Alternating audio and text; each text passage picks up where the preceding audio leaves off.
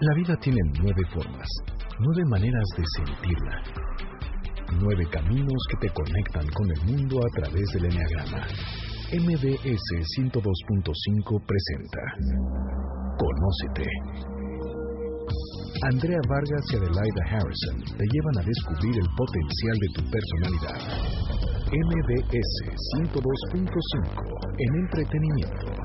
Estamos contigo. Comenzamos.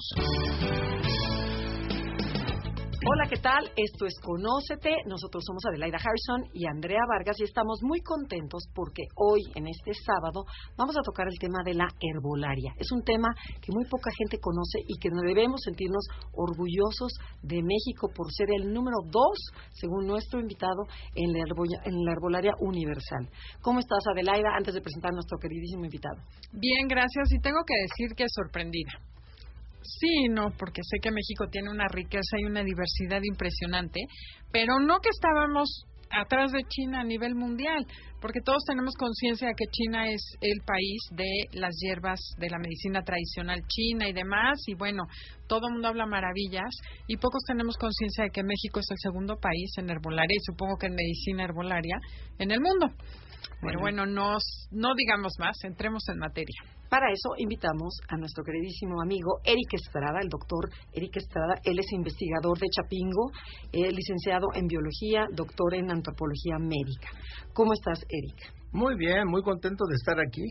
Qué bueno. Bueno, platícanos qué es la herbolaria para toda esta gente que no sabemos qué es. Bueno, la herbolaria es uno de los patrimonios de la cultura mexicana más grandes, más importantes porque la herbolaria durante miles de años, los últimos 28 mil años, en México, resolvió todos los problemas de salud. La medicina alópata tiene menos de 200 años. Y el resto de 28 mil años, la herbolaria. Así que la herbolaria es padre y madre de la medicina alópata. Digo, ya comenzando por ahí. Y yo siempre cuento la historia de la aspirina porque porque los sacerdotes chinos registraron una planta para los dolores y los resfríos y es un arbolito que crece con los pies mojados. Y así viene en el libro amarillo de hace seis mil años y a la vuelta de cinco mil novecientos años los alemanes estudiaron plantas para el dolor y por todo el mundo y encontraron el arbolito con los pies mojados en China y estudiaron raíz, tallo, hoja, flor y fruto y encontraron en la corteza un ácido que permite la permeabilidad de la membrana para que las células se desinflamen, restituya el fluido de líquidos. Eso en cristiano se llama quitar un dolor de cabeza. Y entonces los chinos eh, bautizaron a ese arbolito como Salix officinalis. Entonces los alemanes le pusieron el nombre de la planta a la molécula, ácido acetil salicílico. Y es el emblema de la medicina alópata, la aspirina. Y en el nombre de la molécula está el nombre de la planta que le dio origen. Y así con todas las plantas. O sea que todas las medicinas alópatas vienen de las hierbas. Prácticamente todas. Los antibióticos vienen de los hongos. Pues Fleming ahí al azar descubrió que, que el hongo género penicillium mató unas bacterias en un cultivo que dejó abandonado ahí en vacaciones y da origen a la penicilina. Pero yo creo que el 98% tiene su origen en las plantas. Y la planta más importante que ha dado la herbolaria de México al mundo es el barbasco. El barbasco es un bejuco que recetan las, las parteras de Veracruz para los síntomas de la menopausia, bochornos, insomnio, caída del cabello, resequedad. Adelaida, Adelaida, la menopausia. y entonces fíjate qué tan importante será el barbasco que da origen a la revolución sexual a nivel planetario, ¿Mm? porque de la diosgenina del camote del barbasco se sacó la píldora anticonceptiva, que le permite a la mujer decidir tener o no hijos, cuándo tenerlos, eh, y así la mujer incursión en el mundo social, en el mundo político, empresarial. Y... Ok, pero ¿qué te parece que vayamos un poquito antes? ¿Por qué nos enfermamos? Tú, tú nos platicabas antes de empezar el programa que somos la sociedad en donde el 90% de la gente está enferma. Sí. Sí, el animal social. Más enfermo del planeta. planeta. Y luego lo dividiste por países, decías que, ¿cómo iba? Estados Unidos. Estados Unidos, 98% de la sociedad enferma. ¿Cómo crees? Es el país más enfermo del planeta. Ahorita ya lo está alcanzando China.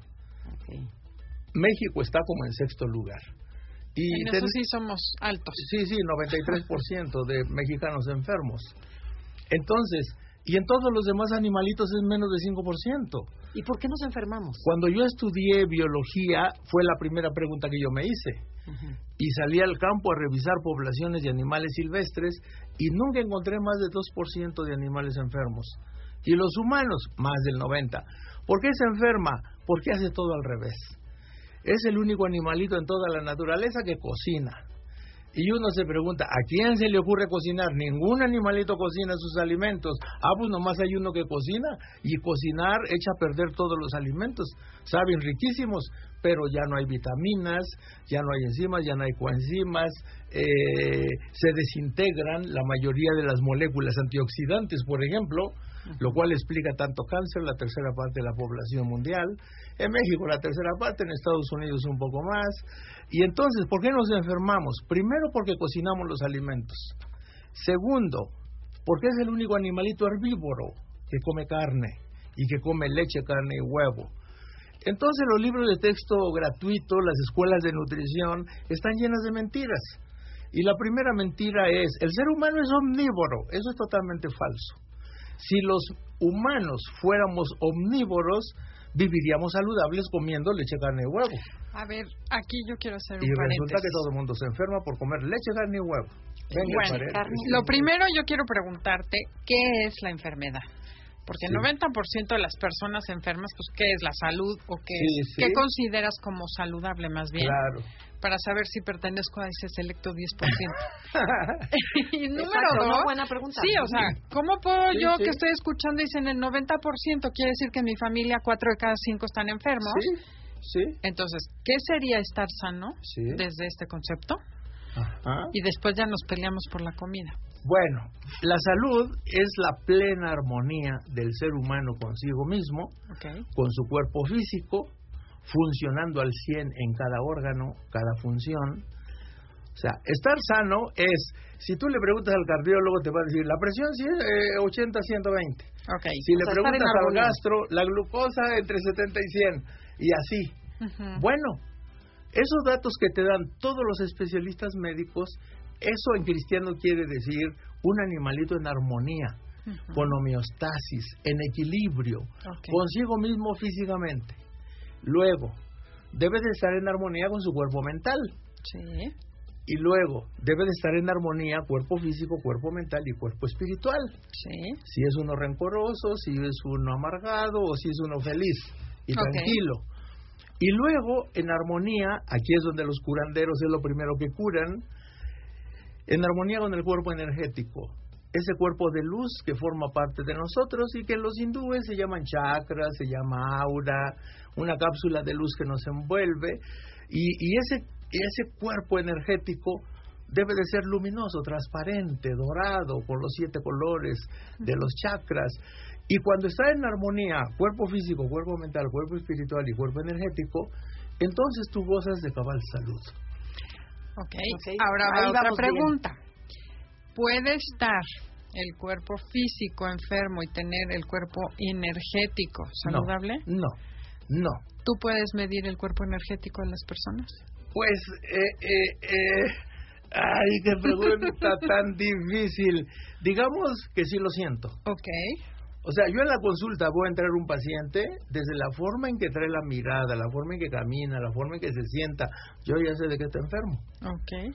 Claro, después de ver 60 mil pacientes, pues ya se va uno acostumbrando a las texturas de la piel, de los ojos, eh, eh, la actitud ante la ante ante el que le va a dar consulta, ante los muebles y entonces las actitudes denotan pues eh, esa falta de armonía con la que llegan todos.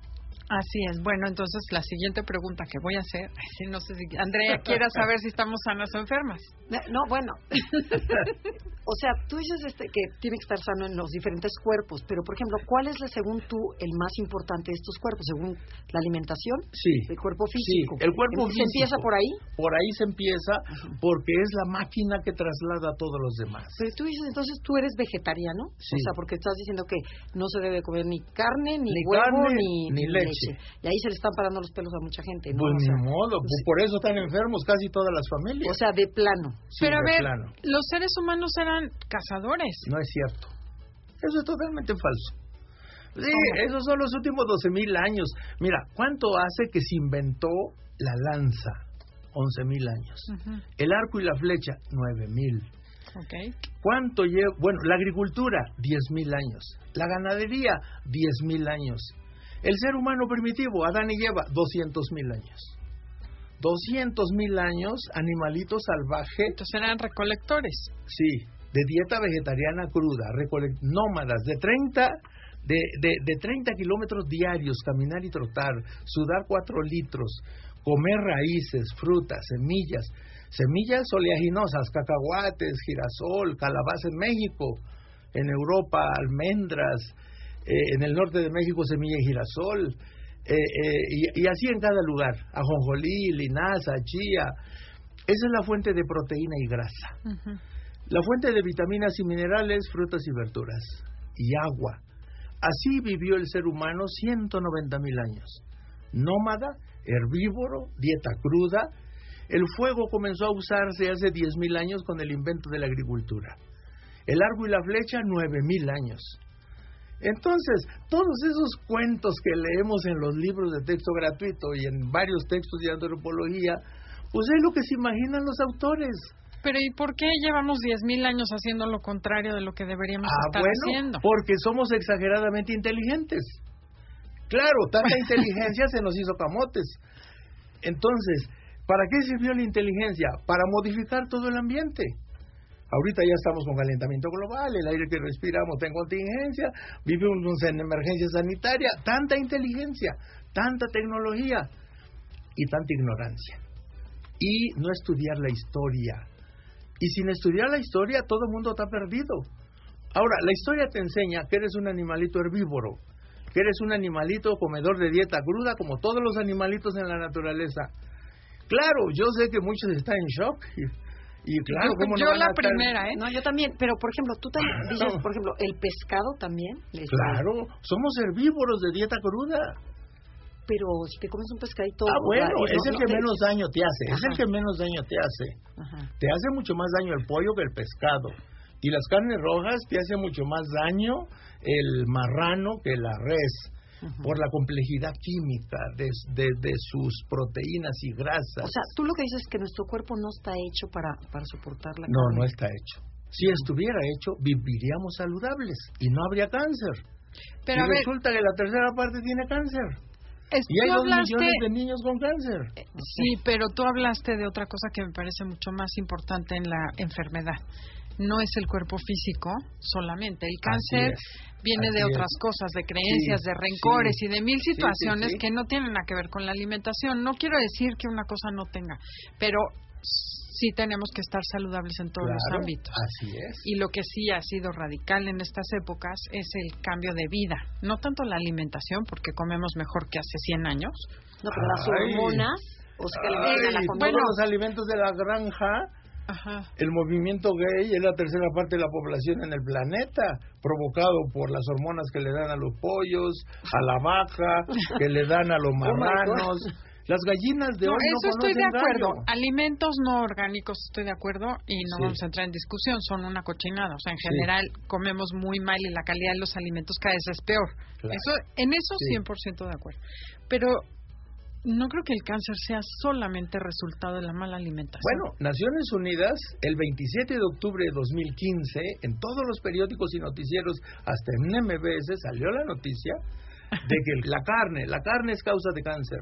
Ajá, es a lo mejor uno de los, bueno, pero Uno por- de los factores de bueno, riesgo. a ver, pues como no nos vamos a pelear aquí en el programa, No, no, porque no, ¿cómo ves muy que a lo mejor definir a través de la enfermedad, o sea, por ejemplo, te, te diagnostican cáncer, sí a través de la alimentación te puedes quedar. Claro, por Sí. Tenemos que claro. hacer un corte comercial. No se vayan porque tenemos tema, un tema muy interesante con Eric Estrada. Esto es Conócete con el Enneagrama. Somos Adelaida y Andrea. Y comuníquense Facebook Enneagrama Conócete, Twitter arroba Conócete MBS. Te invitamos a que nos sigas en nuestra cuenta de Twitter, arroba Conócete MBS. Andrea Vargas y Adelaida Harrison contestarán tus inquietudes. Continuamos después del corte comercial. Esto es Conócete. MBS 102.5. En entretenimiento. Estamos contigo. Perfeccionista, servicial o exitoso. Escucha Conócete y descubre cuál es tu personalidad. Recuerda que esperamos tus comentarios en www.facebook.com diagonal Enneagrama Conócete. Continuamos con Andrea Vargas y Adelaida Harrison. MBS 102.5. En entretenimiento, estamos contigo. Ya estamos de regreso en Conócete con el Enneagrama. El tema del día de hoy es la herbolaria y no sé en qué momento íbamos a hablar de curarnos con plantas. Estamos tocando puntos muy álgidos y se convirtió esto en una batalla campal. Bueno, no porque estamos, no, porque estamos muy divertidos y con mucho respeto, pero estoy segura que atrás de los del otro lado del radio hay mucha gente que tiene los mismos cuestionamientos que tengo yo, así es que por eso me atrevo a hacerlos. Me estás diciendo que si comiéramos lechuga obviamente orgánica, y pura hierbita, y seríamos sanos, y semillas y frutas que nos encontráramos en los Vitamina, árboles. minerales, proteína, grasa, fibras y agua. O sea, ya me estás diciendo que nos vamos a morir todos, porque o eres millonario para Pero comprar después- pura comida orgánica, o pues ya bueno, yo, yo vivo en Texcoco y me sale muy barato. Claro, la siembra en Chapingo, yo he estado ahí. Pero No, lo que se refiere son los productos procesados, ¿no? Pero, por ejemplo, tú dices que ni carne, ni huevo, ni nada Ni de la granja. No, nada. Nada de la granja, pero Nada. ¿cómo? Entonces, toda la gente que comimos huevo, que desayunamos huevos, te dicen que la clara de huevo tiene lo, lo me- lo mejor. Bueno, pues to- todas esas son puras mentiras. Pero entonces, ¿qué comes? O sea, bueno, se, se ¿qué comes? el- Mira, tú el- lo que necesitas es proteína y grasa. Ajá, Y necesitas minerales como calcio y hierro. Y así. sí. Bueno, una cucharada cafetera de ajonjolí tiene mucho más calcio que un vaso de leche. Te lo creo. Okay. Eh, una cucharada de almendras, 24% de proteínas, la carne 20, la soya 45 de proteína, la semilla de calabaza 30% de proteína, la carne 20. Ujú. O sea, estamos llenos de mitos alimenticios. ¿Y qué me dices, por ejemplo, del trigo? O sea, El ¿cuánto- trigo, el 30% de la población padece de celiaquía, la mayoría no están diagnosticados. Celiaquía es la intolerancia al trigo. ¿Lo del gluten? Sí, el trigo no es un alimento humano. ¿Cómo? No es para los humanos. El maíz tampoco, el arroz tampoco, No, los ¿cómo? cereales no son no, no, alimentos no, no. humanos. Pero si están divididas las, las civilización Pues del maíz, la sí, del trigo, pues la del arroz. Pues eso es mercadotecnia. Pues claro, el arroz de los chinos, las papas de los peruanos, el maíz de México, el trigo de Europa. Claro, eso es muy bonito, suena muy interesante. claro. Pero comenzamos a comer esos alimentos hasta hace 10.000 años. Porque tú necesitas cocinarlos. A ver, cómete el trigo crudo, pues no, No, se puede. claro. El arroz crudo tampoco. El maíz crudo, menos. La papa cruda, creo que la papa es la que más fácil te puedes comer cruda. Pero no la aproveches. Pero, pero necesitas cocinar.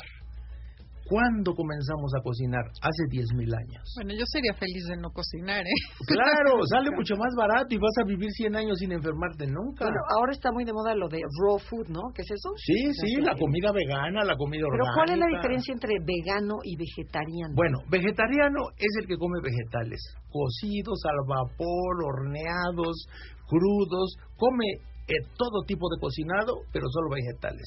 Ese es el vegetariano. ¿Y el vegano? El vegano es el que come los vegetales como la naturaleza los ofrece. Nada cocinado, nada al vapor, nada frito, nada horneado, solo vegetales. La naturaleza como los ofrece, frescos, crudos y orgánicos. Así que eh, eh, vegetales, verduras en ensalada. El, ahorita el área de, de nutrición del Colegio Real de Londres dice, el ser humano necesita comer diario 800 gramos de 10 verduras diferentes, más 800 gramos de 10 frutas diferentes, más 10 semillas oleaginosas, 20 gramos por cada 10 kilos de peso. Ahí está el balance de la dieta. Nosotros recomendamos 900 gramos, tres platos de verduras y tres de frutas cada día, y a cada plato una cucharada de semillas oleaginosas para tener omega 3, omega 6, omega 9, para tener todos los minerales, principalmente hierro y calcio, y tener laxantes en la chía, en la ciruela pasa. Y entonces hemos hecho la prueba. En Chapingo yo tengo 60 mil historias. Y cada año, los primeros tres meses, miles de personas no comemos nada cocinado, nada de origen animal. Y yo les pido exámenes de laboratorio cada mes, por favor. Y tenemos los exámenes, un diabético, insulino dependiente, con dieta vegetariana cruda, en un mes deja todos los medicamentos. O sea, tú podrías afirmar que cualquier enfermedad se puede curar. Sí. Cáncer, por ejemplo. En cáncer tenemos 92% mínimo de eficacia médica con metástasis. Ahora, claro, pues, eh, eh, a mí me encantaría ser yo el que dé la noticia. No, hombre, esto se sabe hace 80 años. Claro, pero a la, industria farmacéutica no le interesa que pues se sepa mucho. Pero ya ver, lo que tú haces es, a principios de año pones a, a muchas Miles personas de personas. a la dieta vegana. Vegetariana cruda, o sea, Ajá, veganos, todos veganos. veganos. Ok, la, va a ser dificilísimo aguantarlo. Es bien difícil, sí. Ok, y después vuelves a medir los niveles de sangre. ¿Y Sí. cómo sale? ¿Qué, ¿Cuál es la diferencia? Pues sale ¿Cómo- normal. O sea- bajan todo lo que es tóxico, colesterol, triglicéridos, azúcar, ácido úrico, urea, creatinina, transaminasas, todas las cosas que reflejan, que reflejan químicamente un ser humano enfermo, todo eso se normaliza. Ahora, ¿por qué se cura la diabetes? Ahora, ahora por primera vez se habla de curación de la diabetes, se habla por primera vez de la curación de cáncer, porque el Instituto Karolinska acaba de demostrar que diario se regeneran todos los tejidos un pedacito y que en un año estrenas un hígado nuevo, en un año estrenas un páncreas nuevo, unos riñones nuevos. Así que un diabético, un año de dieta vegetariana cruda, se cura y tiene un páncreas funcionando. Wow. Una persona con insuficiencia renal, en un mes se normaliza. ¿Hay una persona con Parkinson? Eh, ahí estamos, estamos haciendo estudios Ujú. porque el cerebro, el cerebro se llena de grasa por dentro y por fuera de las neuronas. El cerebro se llena de colesterol, de triglicéridos, se llena de péptidos beta amiloides por no dormir ocho horas diario. O sea, en el cerebro hay muchas más complicaciones. Estamos estudiando la galfimia glauca, disminuye los movimientos involuntarios. Estamos estudiando la hierba de sapo para limpiar la grasa dentro de las neuronas, la hierba de sapo para limpiar la grasa en las paredes de las arterias del cerebro. Estamos estudiando cómo se disuelven los, los, los coágulos de las embolias, las trombosis, los infartos. Y en todos los casos, con dieta vegetariana cruda más herbolaria científica, 100% de eficacia.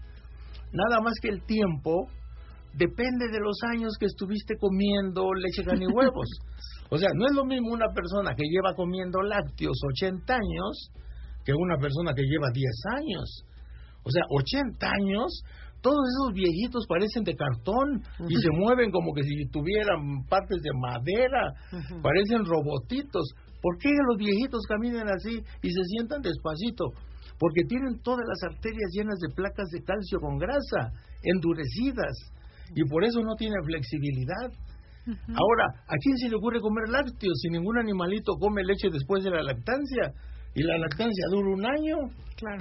¿Qué animalito toma leche después de que ya se acabó? Pues nadie. Y cuando toman es solo la de su mamá.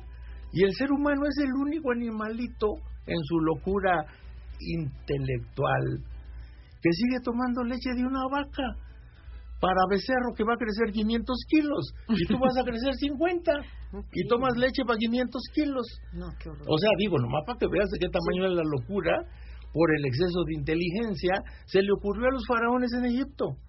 Esos cuates fueron los primeros que, de- que dijeron, el toro es sagrado, la vaca es sagrada, la leche es al sagrada, niño, ajá. dénsela al niño, al hijo del faraón. Para que se le pasen todos sus... Sí, toda esa fuerza, toda esa enjundia, el faraón debe de ser el hombre más fuerte de Egipto, eh, todo el rollo. Y claro, llevamos seis mil años, la leche es sagrada. Y tú vas a la India el día de hoy y la vaca es sagrada y la leche es sagrada. A ver, discúteles. Pues no se puede discutir, son dogmas. Entonces, nada de leche, quesos, crema, Cero. este, yogurt. Sí, cero, cero.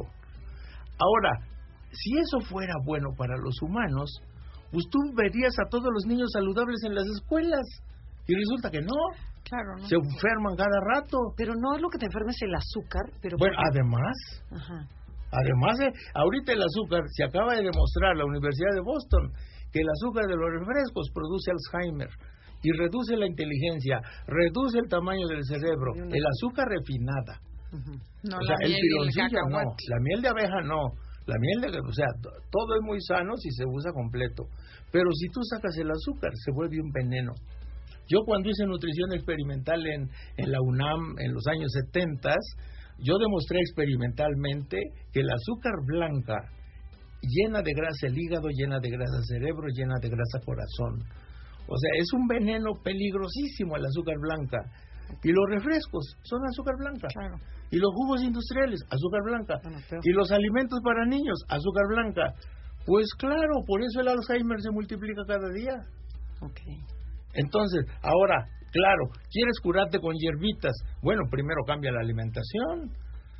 Yo le digo a mis pacientes, mire, usted es un carro de gasolina premium y usted le echó toda su vida gasolina, diésel, petróleo y chapopote, pues tronó la máquina. A partir de hoy solo gasolina. Ah, solo, eh, oiga, cúreme para mañana. Oiga, no, pues si lleva 50 años enfermándose. O sea, a hay que purgar el motor. Hay que purgar el motor durante una buena cantidad de meses. Bueno, por lo pronto tenemos que ir a un corte comercial. Este, regresamos, no se muevan. ¿Qué ibas Sí, a no, preguntar? para- una preguntita. Este, Eric, no nos contestes. De acuerdo a tu experiencia, ¿qué país es el que come más sano? O sea, en nivel, que se mide, ¿no? Mundialmente. Sí, sí, sí. Esto es Conoce. Te recordamos que nos puedes encontrar en www.facebook.com diagonal Enneagrama Conócete. Una sola palabra. Con gusto contestaremos tus dudas y comentarios. Regresamos después de la pausa comercial. Esto es Conócete. MBS 102.5. En entretenimiento estamos contigo. Creativo, observador o responsable. Sigue descubriendo tu personalidad a través del Enneagrama. Escríbenos al correo electrónico conócete. Continuamos con Andrea Vargas y Adelaida Harrison en Conócete, MBS 102.5 en entretenimiento. Estamos contigo. Ya estamos de regreso en Conócete. Estamos con Eric Estrada, el maestro Eric Estrada, que es experto en herbolaria. Es el número uno en México, me imagino, ¿verdad? Con- con Pues digamos que soy el más viejo. El más- bueno, el más viejo, pero el más 40 sabio. años estudiando las hierbas. No, bueno, este señor sabe todo.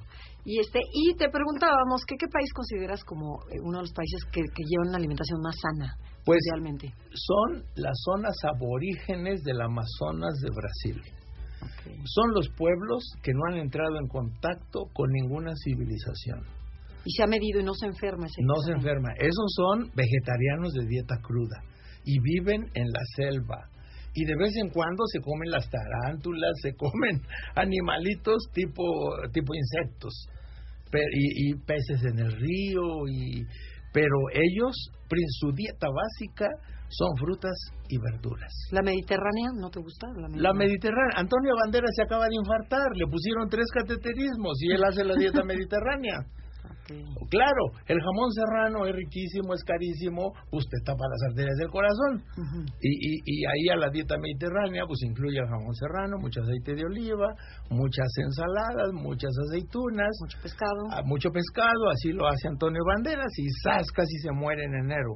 Claro. Tres cateterismos, arterias del corazón tapadas. ¿Y hay gente gorda que sea vegetariana? Claro. ¿Pero por qué? Pues por los cereales, pues lo que pasa es que los vegetarianos, los vegetarianos que comen pasta, que comen espagueti, que comen pan, Ah, pues obviamente pueden engordar, engordar muchísimo. Ah, el vegetariano también puede comer pan. No, pues sí, pues es Ah, trigo. es que como decías que era malísimo No, el pan. pues el vegano, el Ah. vegano es el que no come nada cocinado. Ah, ok. Ujú. Esos tantos flacos, pero el que come cocinado, pues ese sí está más, más, más, más robustito. Bueno, y a ver, una pregunta. Hay personas que comen, vamos a decir, tienen que comer sanos, si no, no estaríamos hablando de que estén sanos. Sí. Que estén sanos con la dieta tradicional acostumbrada sí, en México. Sí. Hay una cosa genética Ajá. Eh, el tipo sanguíneo puede medir una relación genética de resistencia a los peores alimentos. A ver. El 78% de la población es RH positivo. Ajá. Ese 78% casi todos se enferman tarde o temprano. Pero hay un hay un 22 hay un 28% que son RH negativo. RH negativo quiere decir que en la pared de cada glóbulo rojo no tienen polisacáridos que reaccionen con los alimentos de origen animal. Los RH negativos casi nunca se les da cáncer y casi nunca se infartan. Así que los que nacieron con RH negativo, mis felicitaciones. Ya está. Aguantan muchísimo. Pero, pero el, el, el, el 72% estamos condenados a enfermarnos si comemos leche, carne y huevos, si comemos cocinado, si comemos frito. O sea, hay una cosa genética de sensibilidad y de resistencia. Okay. Y en cuanto al tipo de sangre ABO. Ah, bueno, el A positivo es el primero que se infarta. Es el primero que le da cáncer. Al A. En segundo lugar, el O positivo. El O positivo es la sangre universal, segundo lugar en enfermedades. Tercer lugar, el B. Y el que menos enferma es el AB. Mm. Esos son los que tienen más resistencia genética. O sea, la mitad de la población de México, por su genética, eso, eso es bien fácil que se enferme.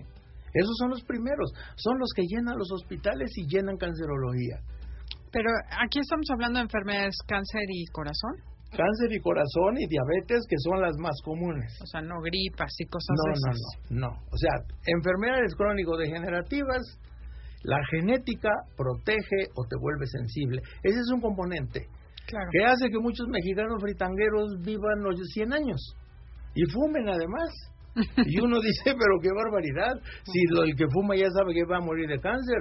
Pues sí, el 80% sí, pero hay un 20% que no le pasa nada que aguanta las peores porquerías por resistencia genética. Entonces, ¿tiene sentido esas dietas que mencionan por ahí de que si eres O tienes que comer ciertas cosas? No, nada que ver, eso, es puro cuento mercadología. y y lo de que dicen de la dieta alcalina. Es así. Hay un premio Nobel en los años 30 o 40 que le dieron el premio Nobel porque demostró que la clave de la salud es el pH. Y que si el ser humano aprende a vivir con un pH ligeramente alcalino o neutro, no se enferma. ¿Y podrías explicar un poquito qué es la, alcalinidad? O sea, bueno, en los alimentos. Eh, eh, un niño recién nacido es pH 7. Su sangre, pH 7. Su saliva, pH 7. Y dependiendo de la comida que le des, se vuelve su cuerpo ligeramente ácido o ligeramente alcalino. La dieta vegetariana provoca en el metabolismo un pH ligeramente alcalino. A los microbios no les gusta la alcalinidad. O sea, tú controlas una gripa con el pH, el VIH-Sida con el pH, el hepatitis C, virus del papiloma, virus del herpes. O sea, todas las enfermedades virales, tú las paras con un cambio de pH. Te vuelves alcalino, haces dieta vegetariana cruda y dejan de reproducirse los microbios. Ahora, tú eres carnívoro, fritanguero, de leche, carne y huevos, tu cuerpo está ligeramente ácido. Ese es un caldo de cultivo para todos los microbios. Un niño que come lácteos está ligeramente ácido, se llena de bacterias la garganta, la nariz, además le provoca reacción alérgica a la leche, le forma flema, caldo de cultivo para todo tipo de bacterias. ¿Y estas leches que son la leche de almendra, leche de arroz que la sustituyen ahora ah, bueno, Eso está perfecto. Eso está bien, eso, eso no produce acidez. Eso produce neutralidad o alcalinidad. Ahora, eso es lo que se está poniendo de moda a nivel mundial. O sea, dietas vegetarianas alcalinas. El ejercicio te baja la acidez. Eh, eh, si fumas, te vuelves ácido. Si haces ejercicio, te vuelves alcalino. Eh, si eres feliz, te vuelves alcalino. Si eres un amargado, te vuelves ácido. Eh, justo eso iba yo. Porque todos son cargas, ¿no? Y iónico. Entonces, si tú haces otras cosas, que a lo mejor no es la alimentación, y la gente nos escucha y dice, a ver, olvídelo, no voy a ser vegana, ¿no? Porque hay gente no, bueno, pero podemos mejorar Nosotros sí, queremos. Ojalá sea RH negativo. Suponiendo que no esté dispuesto a todo, bueno, no, ya se dio cuenta que es o y positivo. Entonces tiene 80% de probabilidades de enfermarse. Bueno, lo primero que pueden cambiar es su humor, su estado de ánimo. Y su estado de sedentariedad. O sea, pónganse a hacer ejercicio, cambien de actitud. Sí. Y bueno, a lo mejor es más fácil que cambiando de actitud cambies también tu alimentación. Deja de comer tanta cochinada, uno al día.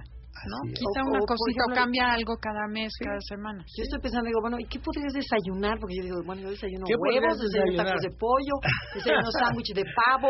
Te voy a decir Yo desayuno Ahí medio sí kilo a- de fruta.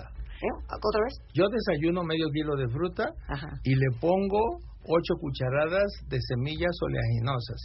Yo le pongo semilla de girasol, semilla de calabaza, chía, jonjolí, le pongo almendras, nueces y, y piñones. Mezclas todas las frutas. ¿no? Todo eso a la licuadora. Ay, Ah. batido. Porque si tú masticas ajonjolí, chía y No, linaza, pues no las masticas, la mitad se queda Entra. entera. Y si entra entera no sirve de nada. Ah, Entonces, por eso hay que licuar las semillas para aprovecharlas eh, completamente. Eso lo haces con la fruta que te guste. Así que te comes una malteada espesa, riquísima. Ahora hay nuevas tecnologías en las licuadoras que muelen perfecto. Y, y, y, y ese es tu desayuno. Y no lo mezclas con verdura, por ejemplo, No, con espinaca, con no, podría mezclarlo, po- podría mezclarlo con espinacas, acelgas, aguacate, pero a mí me gusta fruta con fruta y semillas. Y las verduras me gustan en ensalada, un guacamole, un pico de gallo, y ahí sí, muchas verduras, mucho aguacate, cebolla, jitomate y esas cosas. ¿Y qué más comes? O sea, a la hora de la comida. A, a la hora de la comida, ensaladas.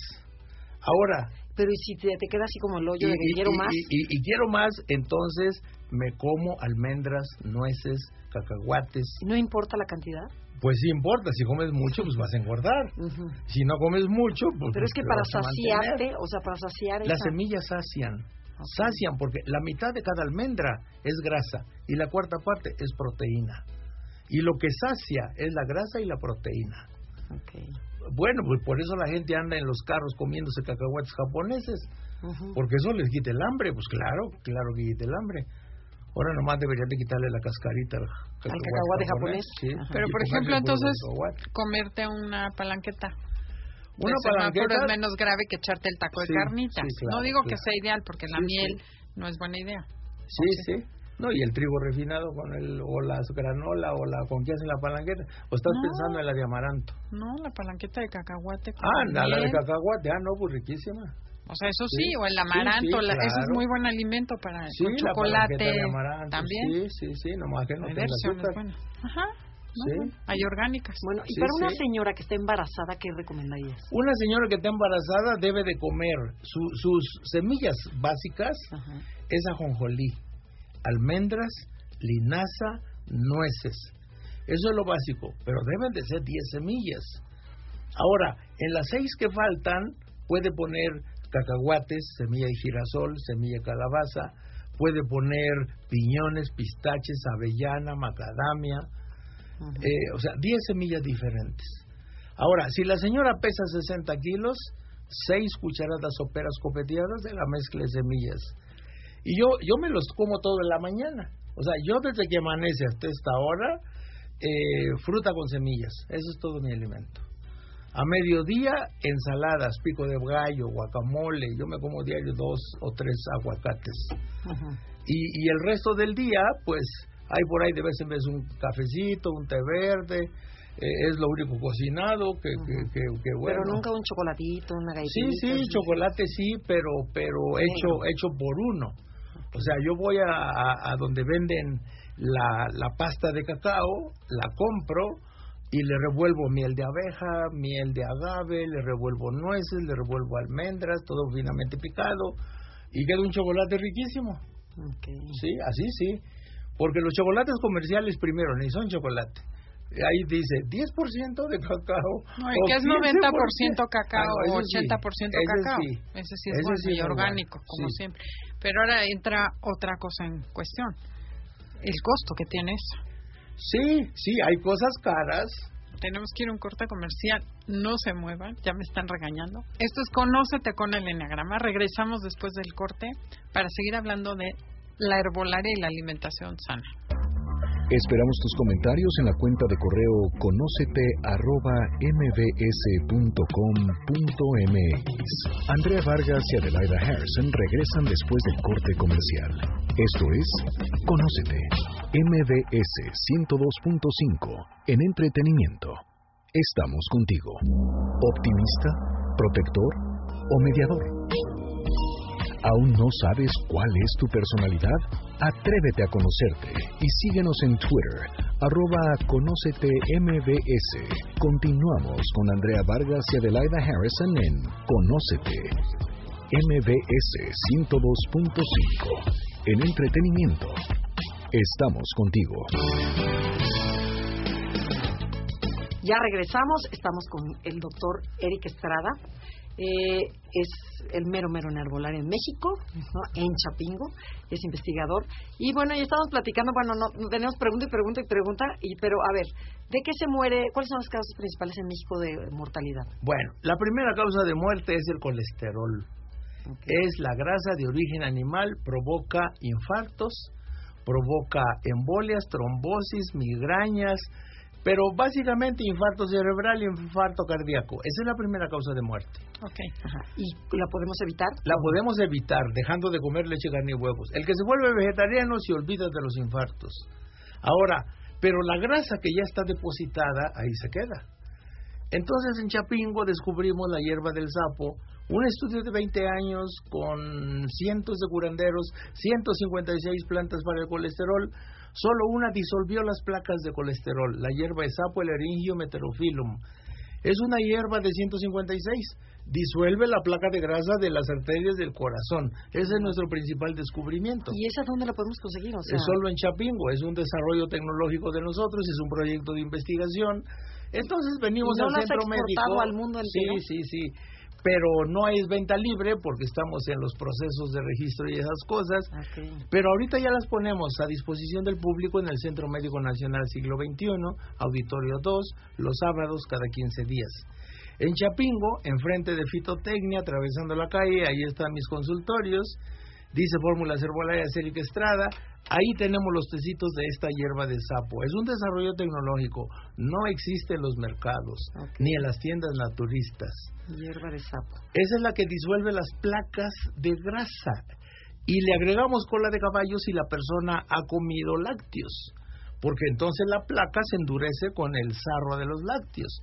Entonces, hierba de sapo, cola de caballo disuelve esas placas y hierba les hago latte si nomás están altos el colesterol y los triglicéridos. ¿Y esto que es un tratamiento de tres meses? Es un tratamiento dependiendo de cómo llegue la persona. Le hacemos evaluaciones cada mes, perfil de lípidos, velocidad en que se va disolviendo. Un infartado necesita un año y medio de tratamiento. Un infartado. Si no se ha infartado, puede ser seis meses de tratamiento. Ok. Bueno, eso es cuanto, en cuanto al colesterol. Esa es la primera causa de muerte. ¿Cuál es la segunda? La segunda es la diabetes. Y cuéntenos los casos de éxito. Ahora, nosotros en colesterol tenemos una eficacia de 100%. Wow. De diabetes tenemos una eficacia de 92%. Eh, la Secretaría de Salud tiene una eficacia de 5%. Sí. La Secretaría de Salud de Estados Unidos tiene una eficacia de 12%. Nosotros, nada más por combinar herbolaria con dieta y un poco de ejercicio, la eficacia sube de 5 a 92%. ¿En niños? En niños la eficacia es de 100%. Es mucho más fácil en niños. Es mucho más fácil porque no están enrollados con cosas de la cultura. O sea, no tienen todo el rollo emocional, el, el, ingrediente emocional encima. Así es. Entonces, es mucho más fácil todo con los niños. Ahora, la diabetes es la pérdida de equilibrio entre el azúcar que se come y el azúcar que se quema con ejercicio. Obviamente los agricultores necesitan comer muchas tortillas, mucho arroz, eh, muchos frijoles, porque necesitan energía todo el día. Pero ahora si uno es un obrero y está en una fábrica de chips para los celulares, pues ¿qué energía quema? Pues no quema nada, está sentado todo el se día. Echa una guajolota con atole todos los días. Y con su Coca-Cola familiar, además. Claro, entonces, obviamente, el, el día de hoy, la tecnología ha hecho que el ser humano sea exageradamente sedentario y los trabajos exageradamente sedentarios. Un ejecutivo de banco, ¿qué calorías quema? Ninguna. Pues no quema nada. Obviamente, si se come un plato de arroz que requiere dos horas y media de ejercicio, pues va a ser diabético a los 40 años por comer tanta glucosa en el arroz o, o incluso en las frutas, frutas como la sandía, los dátiles, la ciruela pasa, las uvas, el mango, esas tienen mucha glucosa. Poca glucosa, la manzana, la pera, la cereza, la toronja. En fin, nosotros le damos listas a nuestros pacientes, recomendaciones de ejercicio, Pero un diabético mienta a la madre y le sube la glucosa al doble en tres segundos, por estrés. se enojó, se peleó con el vecino, se bajó a gritonearle al que se le cerró en el carro de adelante. A ver, una pregunta. Hay mucha gente que tiene diabetes y es neurótica.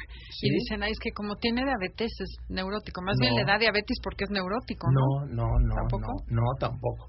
Da diabetes porque come más azúcar que la que quema. Ok. Ese es el origen Entonces de la no diabetes. tiene nada que ver esa falacia No. de que porque tiene diabetes es- está de mal. Ahora, claro, le- los diabéticos lo primero que padecen es disfunción eréctil. A ver, llega a tu casa y dile a la señora que no. Eso produce estrés a cualquiera. Por eso el Ok. sacrosanto Sancho pues sigue siendo muy importante. Ok, ¿y Porque- Sancho tiene remedio en la herbolaria? Sí, por supuesto. ¿A poco Claro, también? por supuesto. Aunque no sea por diabetes. Sí, aunque no sea por diabetes. Señoras, señores. Claro, sí, sí. Por eso el barbasco es tan importante. Ah, ok. Del barbasco se desarrolló la píldora anticonceptiva, es decir, la diosgenina del camote se transforma en progesterona. Tú metes una dosis de progesterona bien en las mujeres y no ovula. No hay implantación y no hay bebé. Ahora, un señor, sus testículos ya no producen suficiente testosterona, el aparatito no funciona, pues le das la diosgenina del barbasco, La que es parecidísima a la progesterona, parecidísima a la testosterona, y entonces el señor va a fabricar testosterona a partir del barbasco y va a comenzar a producir más de todo, comenzando por los esper- espermatozoides. ¿A cualquier edad? Bueno, a partir de No, la adolescencia. No, no, me de la- refiero a la gente Ah, que está sí, sí. escuchando, porque seguro Sí. va a decir la señora, oiga, tengo un viejo de 75, Sí, todavía sí, tiene sí, remedio. claro, por supuesto que sí. Todavía funciona. Hasta los 100 años funciona el Bueno, señor. ah, perfecto. Oye, Muy pero Sí. Erika, ¿a poco también podrías curar a través de la No, herbolaria? no, no, uno no cura. No, no, nada. bueno, la herbolaria podría curar un hipotiroidismo, una... No, no, no. Otra vez, no. si volvemos al Bueno, cerebro, ¿no? La dieta vegetariana cruda sí. Ujú. O sea, cuando, cuando lanzamos la convocatoria de la dieta vegetariana cruda hace seis años, cada enero, nos llegaron decenas de hipotiroidismo y algunos de Hashimoto, que es el más perro. Ajá. Y nos dice, doctor, ¿me puede curar? Y yo no le digo, pues no sé qué tengas, pero sí te curas. ¿Por qué se cura? Y los hipotiroidismos se se, el normalizaron, porque el cuerpo comienza a regenerar cada órgano, si tú le das chance. Ahora, darle chance a un cuerpo para que se regenere, pues es darle el combustible ideal, dieta vegetariana cruda. A partir de un mes de dieta vegetariana cruda, la glándula tiroides comienza a producir hormonas tiroideas, la T3, la T4, la THC, la TSH, con ese pedacito de glándula. Y se comienza a normalizar. El diabético en un mes comienza a producir insulina con un pedacito de páncreas nuevo. Y así con cada enfermedad. Qué maravilla. Ahora, el problema es necesitamos voluntarios que quieran hacer dieta vegetariana cruda de cada enfermedad. Para tomar datos de mil diabéticos, juntamos 10. Claro. Ahora, 10 diabéticos, pues digo, una golondrina no hace verano. O sea, estadísticas con 10 diabéticos, pues no, no es estadística. O sea, necesitamos voluntarios de cada enfermedad que quieran hacer la dieta vegetariana cruda y que vivan la experiencia de regenerar su cuerpo, comenzando por el órgano enfermo. Así que a la luz de estas nuevas investigaciones se plantea como hipótesis, las enfermedades ahora sí son curables. ¿Qué es lo que cura? El sistema inmunológico, el sistema homeostático, el cuerpo solito se regenera. O sea, no es obra de ningún medicamento ni de ningún tratamiento médico. Es obra del cuerpo y sus potencialidades biológicas de sobrevivencia como cualquier especie. Y eso es una maravilla que ahorita se está estudiando. Ok, entonces para cerrar me gustaría que hiciéramos como un recuento. Si yo soy una persona normal que no me han diagnosticado ningún tipo de enfermedad, porque ya sé que estoy dentro del 98, pero suponiendo que no sé nada todavía, Ajá. primero es curar el cuerpo. Sí, Y por eso físico. el cuerpo físico es a lo que iba. El cuerpo físico con dieta vegetariana, ¿no? Sí. O más bien vegana. Dieta Vegeta- vegana. cruda. Vegetariana Puros cruda. vegetales crudos. Después, ¿cómo curamos los otros cuerpos? El cuerpo mental se cura con conocimientos, quitándose uno lo ignorante. Ok. Entonces, ¿qué, qué te alimenta el cuerpo mental? Pues los conocimientos, ponte a estudiar. Ahora, nunca había habido una etapa en la historia tan fácil de estudiar como ahora. Ujú. Ahora en la tele, en el celular, en, Internet, tienes en el radio. mil cosas para llenarte de conocimientos. Como programas No como importa este. cuáles. Sí, como El chiste es que tú aprendas. Bueno, estudien Bien, enneagrama, claro. No, como este programa que habla Claro. conciencias, claro. Claro, o sea, haciendo conciencia de las necesidades de alimentar el cuerpo mental con conocimientos cada día, ese es una, una, un, un aspecto básico de, de- de la curación de todas las enfermedades. Ok. Y luego está la parte espiritual. O sea, tú no puedes andar de cascarrabias por la vida. No puedes andar mentando madres, mucho menos guardando rencores, resentimientos. O sea, tienes que buscar a todos tus seres queridos y pedirles perdón por todas las fregaderas que tú les has hecho. y luego pedir perdón por todas las que te han hecho. ti. Ajá, Y perdonarte tú. Y sí, perdonarte, pedir perdón, perdonar, abrazar a la suegra, darle de besos, decirle que has vivido en el error al, al tenerle mala leche y entonces hacer un pequeño paraíso a cada familia. Ok. O sea, esa es la obligación de papá y mamá, fabricar un paraíso pequeño, terrenal dentro de su casa. Eso es lo que da armonía espiritual. Los conocimientos, armonía intelectual. Y la dieta, pues armonía física. Y ya nada más falta tener conciencia de que somos polvo de estrellas, que estamos en contacto con el universo, que, la luz que nos manda el sol son partículas de 64 tipos, que respiramos luz cada vez que respiramos, que viene de todos los soles del mundo, y que cada vez que llenamos los pulmones los iluminamos de 60 mil millones de partículas de luz por cada centímetro que respiramos y por eso somos seres de luz. Ahora falta conectarnos con esa parte energética del cosmos, o sea, somos seres de luz y cada vez que respiramos respiramos luz además de aire. Esa luz viene del sol, de la corteza del sol, de ahí viene hacia la Tierra. Y los físicos y matemáticos dicen que son 60 mil millones de partículas por centímetro, por segundo. Esa es la cantidad de luz que respiramos cada vez que llenamos los pulmones.